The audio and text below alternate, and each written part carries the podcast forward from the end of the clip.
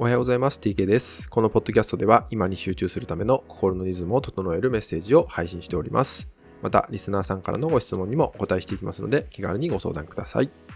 え第3回目の本日はですね、心地いい選択をするってことについてお伝えしていきます。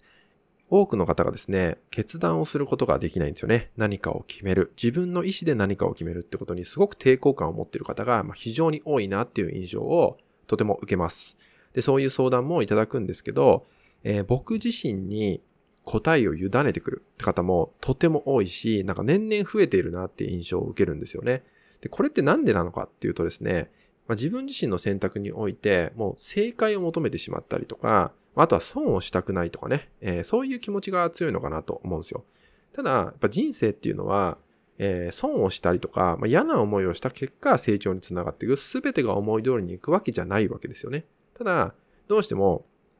多くの方が傷つきたくない、嫌な思いしたくない、辛い思いしたくないみたいな気持ちを持っちゃうんですよね。そう。まあ、これってよく考えると、そんなん無理だからって話じゃないですか。客観的に捉えていただくとわかると思うんですよね。そう。でも、心はですね、やっぱり乱れたくないんですよ。誰でも。乱れたくないし、傷つきたくない、損もしたくない、嫌な思いもしたくないわけです。そう。でも、成長するには、そういう経験をしなければ本当はいけないんですよ。まあ、これまでのね、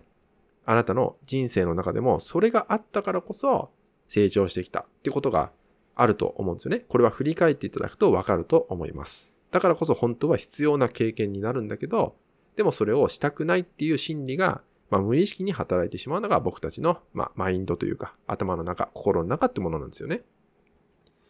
なので、選択をするときに自分にとって、じゃあ何がベストな選択になるのかっていうのを、えー、ぜひね、体を使ってみてくださいってことをね、今回お伝えしていこうかなと思うんですよ。で、何かっていうと、心地いいかどうかで決めてください。心地いいかどうかっていうのは、心だけじゃなくて、体全体をちゃんと観察した上で、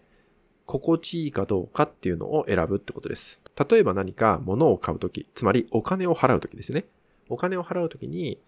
これを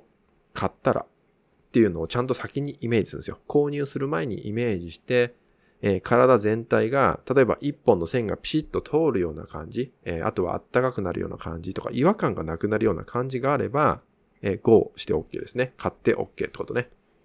ただ、何か引っかかりを感じる、違和感を感じる、詰まり感を感じるとかね、何かしらのあなたの中での違和感を覚えたら、ちょっと待ってねってことなんですね。ちょっとストップしましょうみたいな感じ。まあ、こういうふうに、えー、体の反応を受け取っていく、いわゆる心地いいかどうかで判断するといいのかなと思います。えー、これは何かっていうとね、まあ、深層心理の中で答えを持っているってことなんですけど、例えば、えー、お金についてすごくシビアに考えている方だったら、えー、いかに安く買うかってことなんですけど、で、安いものを手に入れるっていうふうに考えたときに、えー、お金がないっていうのをベースにいろんな判断をするんで、体はですね、本当はそういう世界を望んでなかったりするってことなんですよ。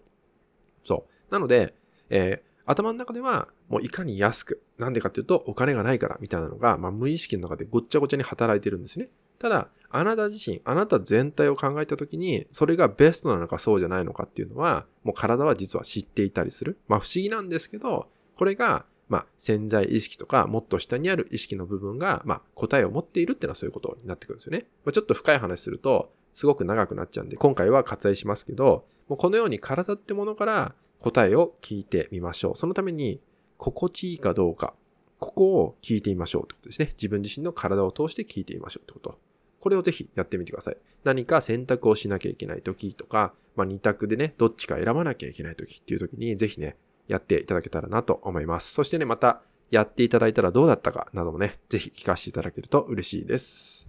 はい、今回はですね、え何か選択をするときに心地いいっていうね、選択にするってことをね、お伝えしていきました。ぜひね、えー、あなたの生活の中でね、まあ、このような選択の仕方っていうのをね、活かしていただけたらと思います。はい、それではね、今回は以上になります。最後までご視聴いただきましてありがとうございました。